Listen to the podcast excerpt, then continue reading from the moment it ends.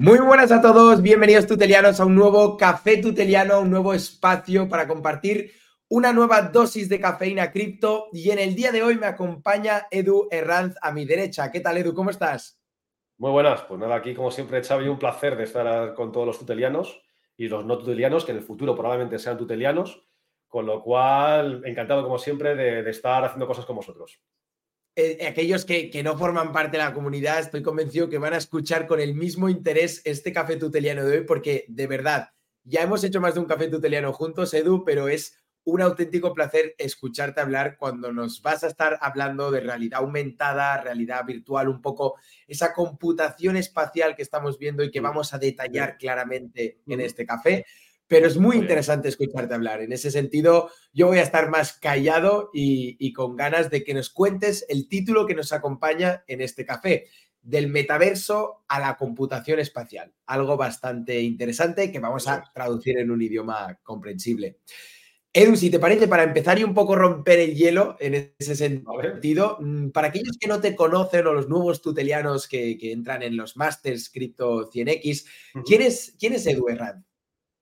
A ver, pues yo llevo involucrado en la parte esta de realidad virtual, aumentada, vídeo 360, todo esto que se ha venido a llamar metaverso, también una parte, por supuesto, dentro del mundo cripto, desde hace cerca de más de nueve años. Eh, hemos estado desarrollando proyectos, eh, más de 200 proyectos para casi 100 marcas. Eh, soy cofundador, director de operaciones de Virtual Voyagers y también director académico de nuestra academia, que es Virtual Voyagers Academy, donde también Tuterius tiene una representación súper importante.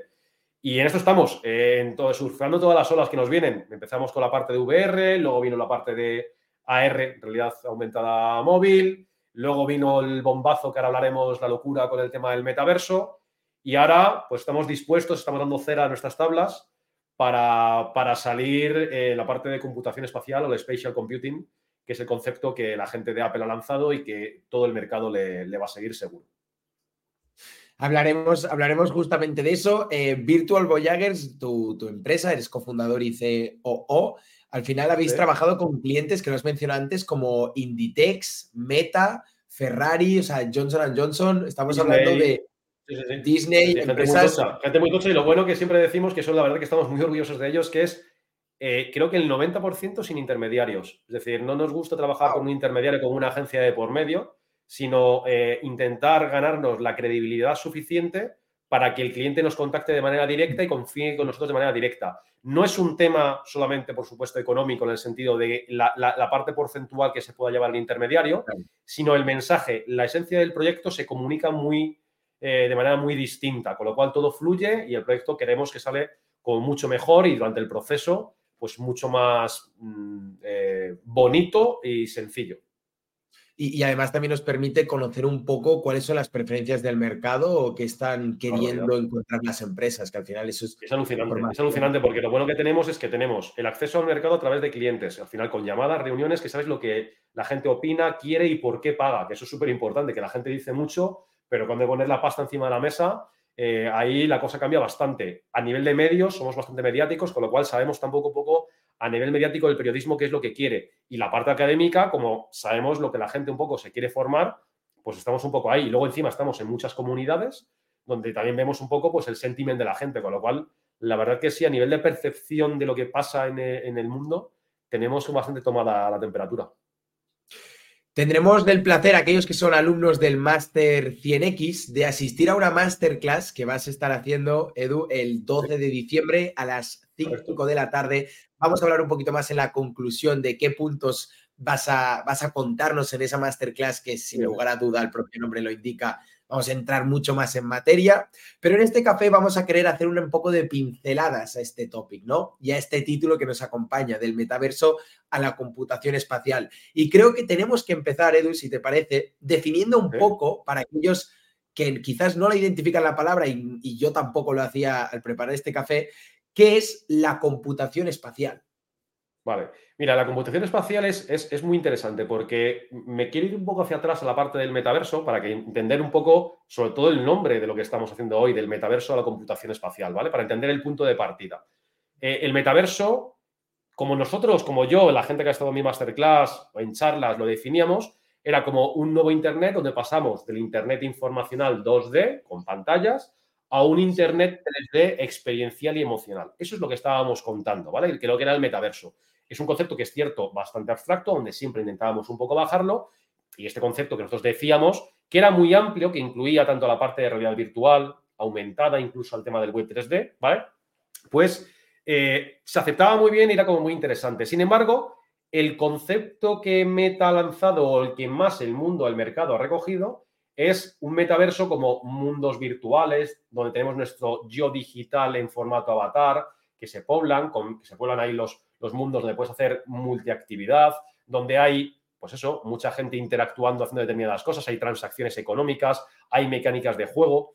¿Eso funciona o no? Porque ahora hablaremos un poco exactamente de qué cosas han funcionado y qué cosas no han funcionado y profundizaremos, por supuesto, mucho más en el tema de la masterclass. ¿Qué es lo que ha pasado? Que dentro de la definición del Internet eh, plano informacional hacia ese Internet 3D que comentábamos, ha llegado Apple y ha dicho, oye, mira, eh, te planteé el concepto de la computación espacial donde hemos pasado de un Internet, sí, que puede ser plano, pero el concepto del Internet plano también lo puede traer el Internet 3D. No, no es un Internet necesariamente 100% experiencial o emocional, sino que también podemos trabajar en el mundo virtual, que ahora lo vamos a ver, con contenidos 2D informacionales. ¿Qué hace eso? Abrir más el mercado, abrir mucho más el mercado, porque en el metaverso no generalmente se hablaba de aplicaciones de productividad, de poder trabajar el día a día con contenidos. No se hablaba tanto de eso, sino se centraba más en la parte de eso, pues más experiencial, más emocional.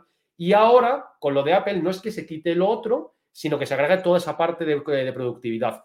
¿Qué es lo que te permite ahora? ¿Qué es lo que Apple apuesta? Es decir, bueno, Estuvimos inicialmente en la computación personal con nuestros ordenadores, como estamos ahora en gran parte, ¿vale? Tenemos algo individual con nuestro ordenador, tenemos la computación móvil con nuestro móvil, ¿de acuerdo? Tenemos nuestro como mini ordenador dentro del móvil y ahora lo que quieren llevarte es decir, oye, ahora esa computación, ese ordenador del ordenador de mesa, de sobremesa, al móvil, ahora ese ordenador va a tu cabeza, a tu cara, y de repente tienes un ordenador en tu cara que te permite computar, entender tu espacio de manera súper realista, como si fuese tu cerebro, y sobre ese espacio poner elementos virtuales. ¿Qué elementos virtuales? Pues como decía, Apple ha sido capaz, el primero, en poder llevar aplicaciones de productividad en ese espacio, tener ventanas, elementos 3D que conviven contigo con un grado de realismo brutal. Además, ¿se quita la parte de experiencia y de emoción? No, dentro de, en momentos determinados de esa experiencia, tú puedes hacer un switch, un cambio a salto a una aplicación de realidad virtual, a algo más experiencial. Se puede hacer. Entonces, el advenimiento, como si fuese el Mesías de Apple, que lo llevamos esperando desde siete años, eh, ese advenimiento lo que viene es a no solamente desterrar quizás algunas cosas que ya de por sí han sido desterradas por el mercado y la opción de, la gente, sino sobre todo abrir el abanico mucho más y abrir un nuevo mundo en el que las aplicaciones que tenemos en nuestro ordenador o que tenemos en nuestro móvil, ahora van a saltar a nuestro espacio físico. Con lo cual vamos a poder hacer en el futuro esta videoconferencia en nuestro espacio, en tu habitación, en mi habitación, en lo que fuera, pero nos vamos a estar viendo tú y yo como avatares hiperrealistas holográficos, como en películas como Star Wars, Star Trek o similar, pero con un grado de realismo brutal. Entonces,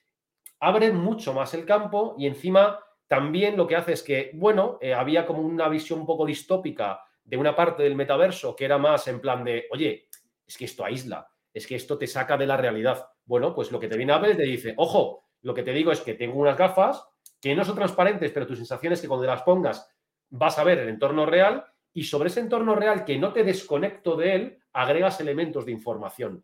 E incluso si viene alguien y tú estás en un modo 100% inmersivo y se acerca alguien físico, de repente se abre como el mundo virtual para que tú puedas atender automáticamente a la persona eh, que está en físico contigo. Con lo cual, han hecho un esfuerzo muy fuerte en intentar no desconectar a la persona del mundo real.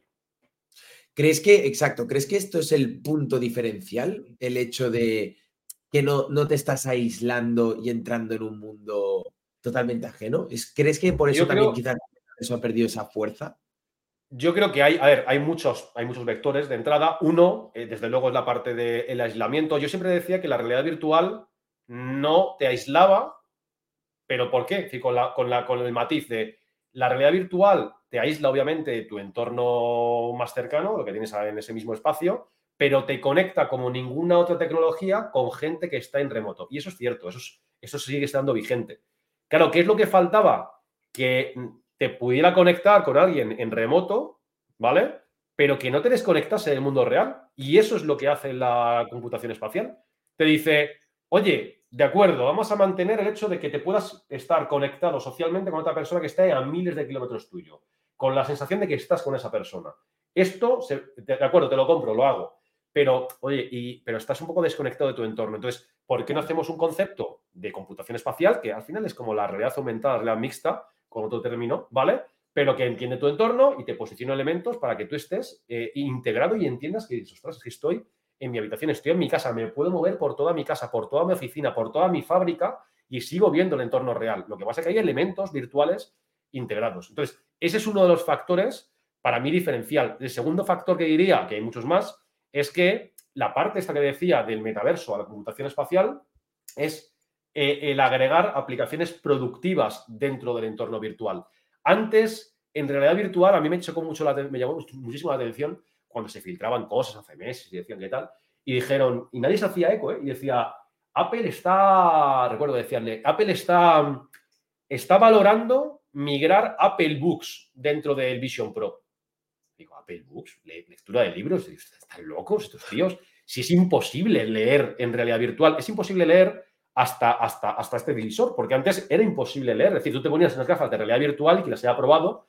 Yo tengo las MetaQuest Pro, las eh, 3, he probado las Barjo, que hablaban de una tecnología retina, como si fuese como una resolución como la del ojo, pero incluso esas te permitían leer bien texto. Es decir, tú no podías llevar una web y leerlo bien, un libro y leerlo bien. Y la gente de Apple lo ha conseguido. ¿Qué te, qué te habilita eso? Pues que todas las aplicaciones que tengas en tu móvil o tu ordenador, seguramente me las puedo migrar a un sistema de computación espacial y trabajar con ellas sin limitaciones físicas, sin limitaciones de pantallas y tener siete pantallas enormes todas, poderme conectar con la gente, tener elementos 3D. Y eso es lo que habilita Apple. Pero el tema es que lo habilita Apple, valida gran parte de lo anterior, valida el ecosistema, valida incluso las inversiones que ha hecho Meta, que tanto se la ha eh, criticado con la parte de metaverso, y además es que es, abres como si fuese una especie como de rompehielos que todo el mundo viene detrás como loco ahora.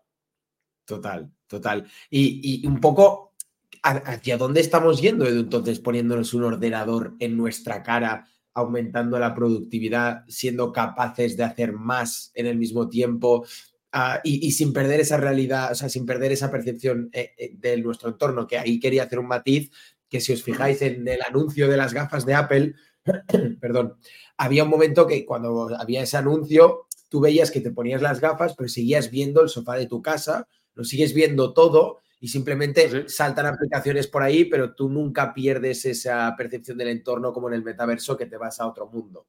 Hay un poco, es esa la gran diferencia. Pero al final, hasta, hasta diría que es miedo un poco lo que, lo que da, ¿no? Al final, ¿dónde, ¿hacia dónde crees que vamos con No, no debería dar miedo, es decir, yo entiendo, es decir, entiendo visiones distópicas. Avanzamos de una manera brutal y nos vamos a poner en ese sentido como a, la máxima capacidad productiva del ser humano. Nunca el humano ha podido trabajar con siete pantallas en sus ojos directamente. Pero lo eh, decidirás, a lo mejor siete pantallas no, pero dos y tres o una muy grande sí. O si yo tengo, por ejemplo, una sesión de co-creación contigo para pensar cuál van a ser la siguiente temporada de Tutelus y en vez de hacerlo en una pizarra con post-its de no sé qué, de repente creativamente tú y yo estamos separados físicamente pero unidos digitalmente de manera hiperrealista y tengo un muro delante tuyo y delante mío a la vez, que estamos compartiendo y vamos ahí, pues haciendo un brainstorming, poniendo ideas, de repente sacando algo donde escribimos. Es decir, nos va a hacer más productivos, más eficientes, podemos poder centrar nuestro tiempo más en lo que queremos y vamos a trabajar más cómodos. Si hablamos de huella de carbono, a lo mejor nos vamos a tener que desplazar menos porque vamos a poder trabajar mejor y de manera más eficiente eh, de manera remota. Entonces, eh, creo que es más distópico el planteamiento que había con el metaverso, en el sentido de nos vamos a mundos virtuales, perdemos la conexión con el mundo real. Si aquí precisamente se está planteando de eh, mantén la conexión con el mundo real y solo puntualmente y bajo tu decisión te vas a ir puntualmente a un mundo virtual, un mundo inmersivo o lo que fuera. Entonces, creo que fruto, si se suma un poco la educación que la gente va a ir adquiriendo del buen uso de esta serie de tecnologías con todo lo que nos aportan, es que es el futuro sin duda. Es, que, es que Apple, eh, es que Apple se ha metido en esto eh, con la perspectiva a largo plazo. Eh, es que Meta ya está, ha lanzado el MetaQuest 3, también va con el concepto de realidad mixta, que es como el spatial computing, pero cada uno con su término. Es que Google y Samsung va a lanzar el año que viene a finales una nueva gafa que la iba a lanzar este año, y la paró en el momento en el que Apple presentó porque se dieron cuenta que se acaba un dispositivo obsoleto. Eso está público y que la gente lo puede buscar. Qualcomm, que son el fabricante que crea los dispositivos, ha tenido que forzar la máquina para en 2024 decir que va a sacar un dispositivo que permite competir contra los chips M2 y M3 de Apple, que es el procesador que está procesando un poco toda la información que vamos a ver. Los chips M3 de Apple, que lo haya visto en la última presentación hace cerca de dos o tres semanas, tienen RTX, que para que la gente lo entienda es una tecnología que viene mucho de los videojuegos, que te permite interpretar la iluminación como el mundo real. Son millones de haces de luz que van rebotando por tu entorno y eso hacen cómo se ven las cosas, con los reflejos, con la iluminación, con el tono que tiene. Eso lo puedes hacer ahora únicamente con un ordenador de sobremesa y una tarjeta Nvidia, de la marca Nvidia, con una 2080, 3080, 4000 que cuestan una pasta. Bueno, pues Apple lo va a integrar en sus M3, es decir, el siguiente dispositivo de Apple vas a tener un M3 integrado en tu cabeza que te va a permitir recrear elementos virtuales que no vas a poder distinguir de lo real con las gafas puestas. O sea, decir, hostias, esto es virtual, esto es real. No lo vas a poder distinguir. Y esto va a ser así, es decir, esto no es una cosa a largo plazo, esto es a medio corto plazo. Entonces vienen Pero bueno, muy interesantes. Eh, eh, un poco, o sea, sin lugar a duda es más eficiencia, más productividad, es innovación tecnológica en estado puro y es apasionante un poco ver también lo que nos deparará el futuro. Pero lo que decía de miedo, porque ahora justamente lo acabo de pensar con esta última frase que has dicho, al final la gente también le ha tenido ese miedo, se está teniendo ese miedo con la inteligencia artificial, porque no dejan de ser unas tecnologías tan disruptivas que no sé si la sociedad está aún realmente capacitada de comprender y saber utilizar a la perfección lo que nos está deparando el futuro, lo que Apple está queriendo eh, plasmar en, cinco años vista. Sí, a ver, con la inteligencia artificial, el tema de la, de la, IA es que, claro, nos ha llegado de repente el advenimiento de la nueva IA, que lleva estando muchísimo tiempo, pero con el tema de la IA generativa y los LLMs y toda esta historia, pues ha entrado de golpe. De repente OpenAI, que tampoco era súper conocida, eh, lanza ChatGPT, al principio un poco más flojo, pero luego coge una velocidad brutal y tiene una inteligencia que la verdad es que deja loco todo el mundo. El tema es que la IA, claro, está accesible a billones de personas ya hoy. La spatial computing o la computación espacial va a ir precisamente por un tema de coste eh, y de problemas de escalabilidad de fabricación al requerir un nuevo dispositivo, pues va a ir más lenta. Entonces, eh, se podrá un poco eh, educar y entender la gente cómo lo va adquiriendo. La IA es que de repente ha sido como irrumpe un elefante en la cacharrería y que no sabemos qué va a hacer, ¿vale? Entonces, yo siempre creo que un mínimo de regulación, como en el mundo cripto, tiene que haber para que todo se establezca y, yo apuesto por una regulación, lógicamente, con sentido y con lógica y apoyándose eh, los gobiernos, instituciones en profesionales, pues que saben un poco del asunto para que sea bien utilizado y todo lo que sea mal utilizado pues de alguna manera tengas la posibilidad de poderlo eh, cortar, ¿no? Eh, tanto como en el mundo cripto, en la IA como en el Spatial Computing. En el Spatial Computing, por ejemplo, la, gente se asusta mucho con el tema de la privacidad.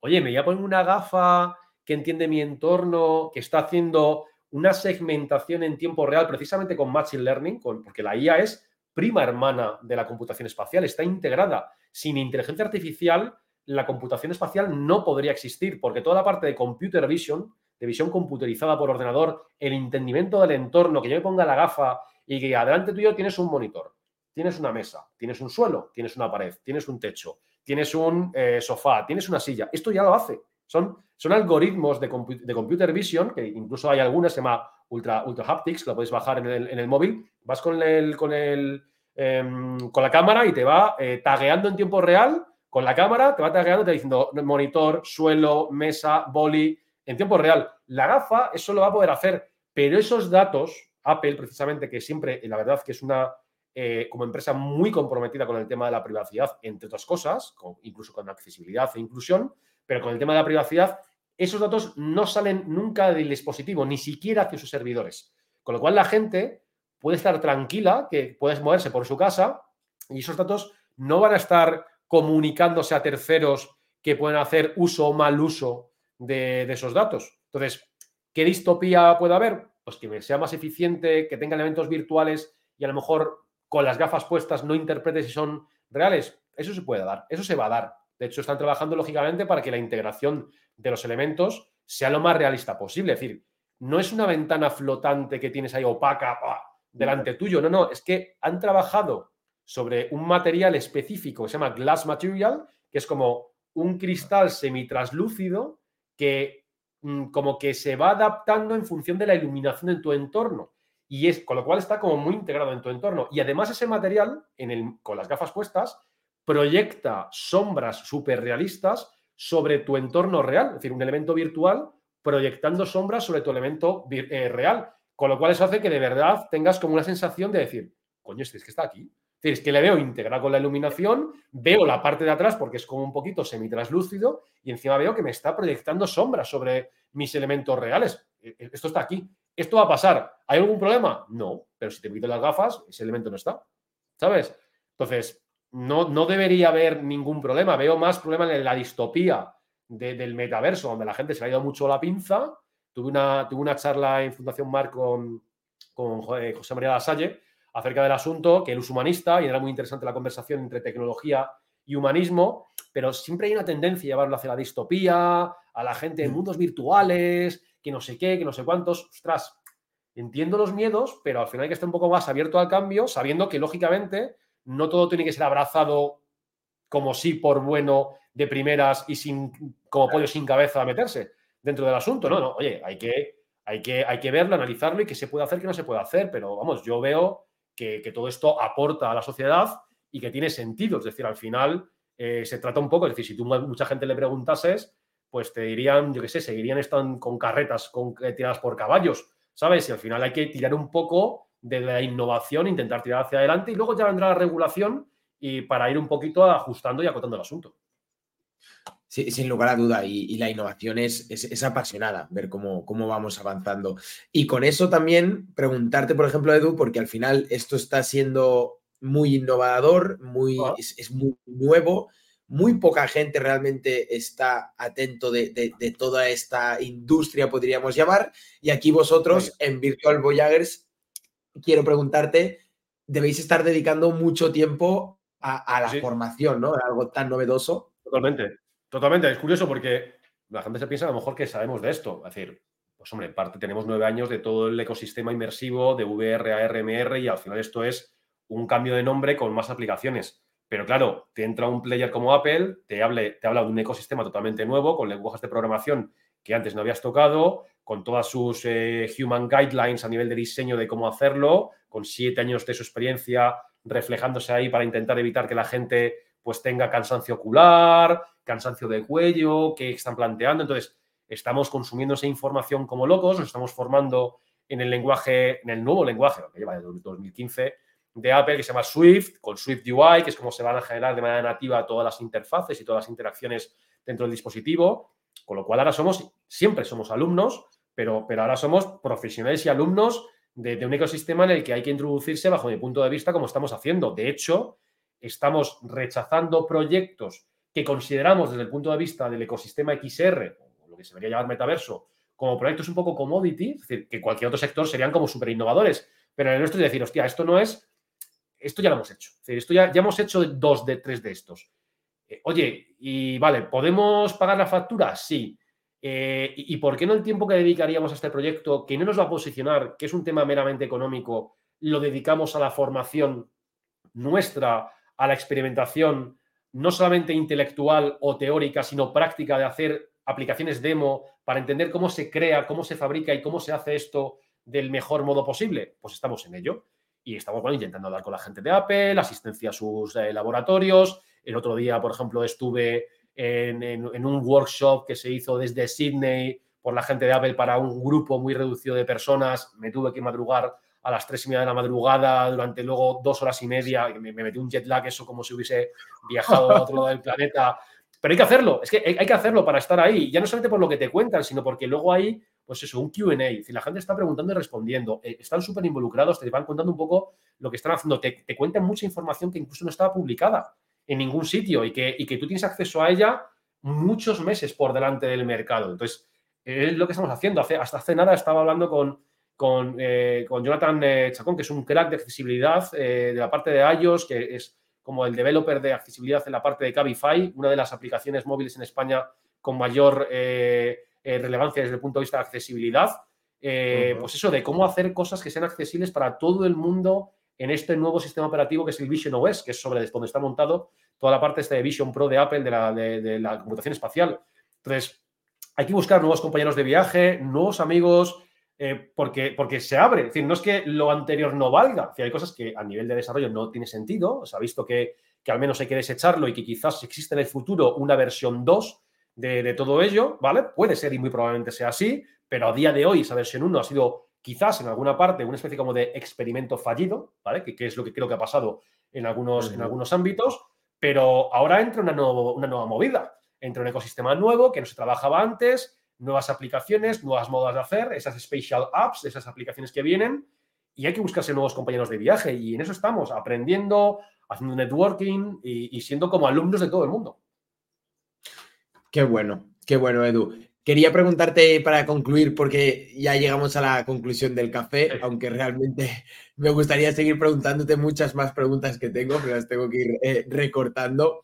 en el café de Tuteliano hemos hecho una muy buena pincelada de, este tema, pero va a haber una masterclass por aquellos que se han formado y se están formando en Tutelus, en el Master Crypto 100X. Y en esta masterclass del 12 de diciembre a las 5 de la tarde, durante dos horas, vamos a poder profundizar muchísimo más. ¿Nos podrías contar un poquito en, puntos, en bullet points, en qué más vamos a poder profundizar? Yo, yo creo pues que está siendo súper interesante ya y yo voy a querer asistir en esa masterclass. Ya te digo, de la masterclass es muy curioso porque, claro, todo esto que viene es nuevo. Todo esto que viene no se, de verdad, no se ha contado ni se está contando a nivel, a nivel mundial. Entonces, estamos como trabajando mucho con todo el nuevo conocimiento, con todo el análisis de todo lo que ha pasado para poder decir, bueno, vamos a ver, ¿qué es lo que teníamos? ¿Qué ha funcionado? ¿Qué no ha funcionado? ¿Por qué no ha funcionado y por qué ha funcionado? Eso lo vamos a analizar, ¿vale? Y hacia dónde nos lleva todo esto del spatial computing y qué aplicaciones se va a permitir, ¿vale? Entonces, todo esto se va a analizar históricamente, de manera técnica, analítica, exactamente qué es lo que está pasando, ¿vale? Eso seguro se va a tener en la masterclass. Luego se va a profundizar en, oye, ¿vale? ¿Quién abre brecha aquí? Apple, ¿con qué lo abre? ¿Con un dispositivo? ¿Qué dispositivo? Vision Pro, ¿qué es lo que aporta este dispositivo? Entonces se va a analizar qué es lo que aporta este dispositivo a nivel de medios. ¿Qué es lo que hay en el mercado? Oye, que esto no, no es solamente algo nuevo de Apple, ¿no? Es que, es que Meta lleva muchísimos años y Meta, ojo, que va a tener una posición súper interesante en el mercado, ¿vale? Entonces, Meta, ¿qué es lo que tiene? ¿Qué otros players hay? ¿Qué consideraciones hay a la hora, por ejemplo, de valorar proyectos que puedan surgir incluso del mercado cripto a la hora? Porque, claro, vamos a ver cómo es el mercado cripto. Quiere, se sume un poco muchas veces a la parte de, las tendencias para un poco eh, aprovecharse de la especulación eh, y captar liquidez si es que lanzan un token o si se quieren captar inversión de alguna otra manera, ¿vale? Pues oye, ¿qué criterios se tienen de tener para tú valorar si ese proyecto de verdad está alineado con lo que va a venir o con lo que no va a venir? Y luego creo que es súper interesante ver eh, desde el punto de vista de la descentralización de la Web3, pues cómo queda la Web3, es decir, en qué parte está y va a estar la Web3 en este nuevo ecosistema. Es decir, el ecosistema no va a ser solamente de Apple. Es decir, Apple a día de hoy tiene desde el punto de vista del móvil, de la computación móvil, no la espacial, del móvil, eh, es un dominante, la gente dice, la gente es un dominante del iPhone.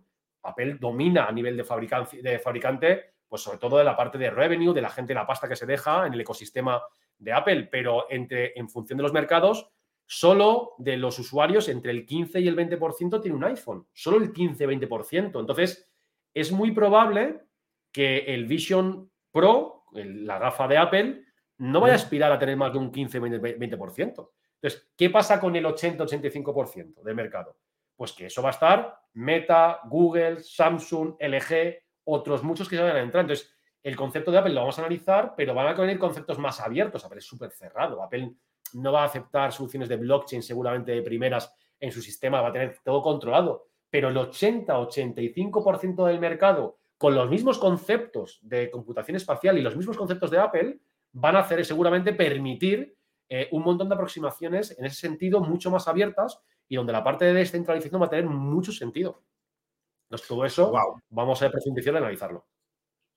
Qué bueno, qué bueno. Habré muchos, o sea, en final, un poco se puede coexistir y van a coexistir empresas como, Meta, que parece que haya hecho una apuesta a metaverso y ahora vaya a ser absorbida, pero ni mucho menos. No, no, no, va a ser absorbida ni de broma. Meta va para el camino largo, lo que es que Meta, lógicamente, viendo cómo está moviéndose el asunto a día de hoy, Meta venía haciendo temas de inteligencia artificial desde hace mucho tiempo. Es cierto que ahora seguramente esté invirtiendo todavía más, si cabe, en la parte de inteligencia artificial, sabe que quiere llegar a unas gafas que son como las que tienes tú, por ejemplo, de realidad aumentada, pero que eso le queda años, porque técnicamente es muy complicado y hay muchos factores a tener en cuenta para la hora de hacer una cosa que sea eh, de consumidor en el día a día y en exteriores.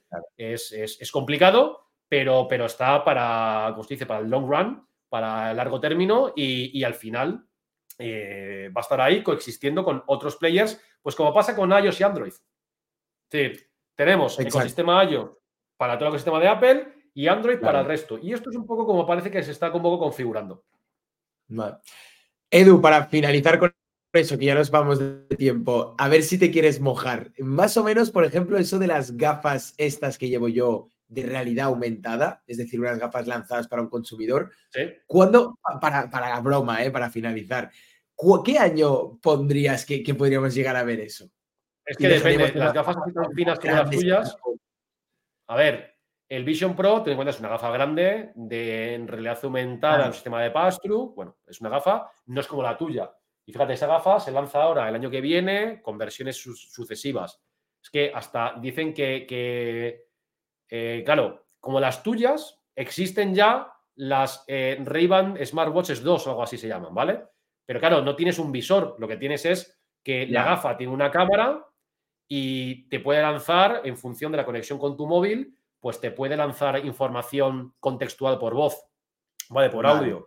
Pero, y eso ya está, es decir, en formato Ray-Ban, lo tienes ya. Ahora, que hablamos de unas gafas que tenga un panel que donde me ponga información, pues es que en el 2025-26 ya lo va a haber eso. Ahora, si llegamos, si queremos decir, oye, algo como las gafas de Apple, pero en tu formato, tío, de 8 años vista, 10 años vista, no creo que se vea. Pero, pero estaremos, estaremos aquí para verlo, que eso ya. Yo espero que sí, esperemos que sí, con ganas para tomar la nueva ola, porque será el, nuevo olón. Entonces habrá que tomarlo otra vez. Hay que estar en forma. No, y, y, miraremos atrás y diremos, pero ¿dónde íbamos con unas Vision Pro súper grandes y súper feas? Seguro. Qué, barbaridad, qué barbaridad. El futuro es emocionante, Tuteliano. Sí, y yo creo que, hay que, cogerlo con ganas y no sin miedo. Y, sobre todo, como muy bien dices, Edu, que has aplicado esa frase más de una vez, agarrar la ola. Sí, señor. Y, querer, querer lanzarse a surfear esa ola. Eso es. Eso es. Edu, Edu Gerard, muchísimas gracias de verdad por este espacio, por esta dosis de cafeína cripto. Nos ha encantado, me ha encantado ese café tuteliano. Seguro que todos los demás que lo vayan a ver también nos podrán compartir su opinión de este café tuteliano en los comentarios. Y te volveremos a ver, como vemos aquí en el banner corriendo, el próximo 12 de diciembre a las 5 de la tarde para dar esa masterclass del metaverso a, la computación espacial. Edu, muchísimas gracias.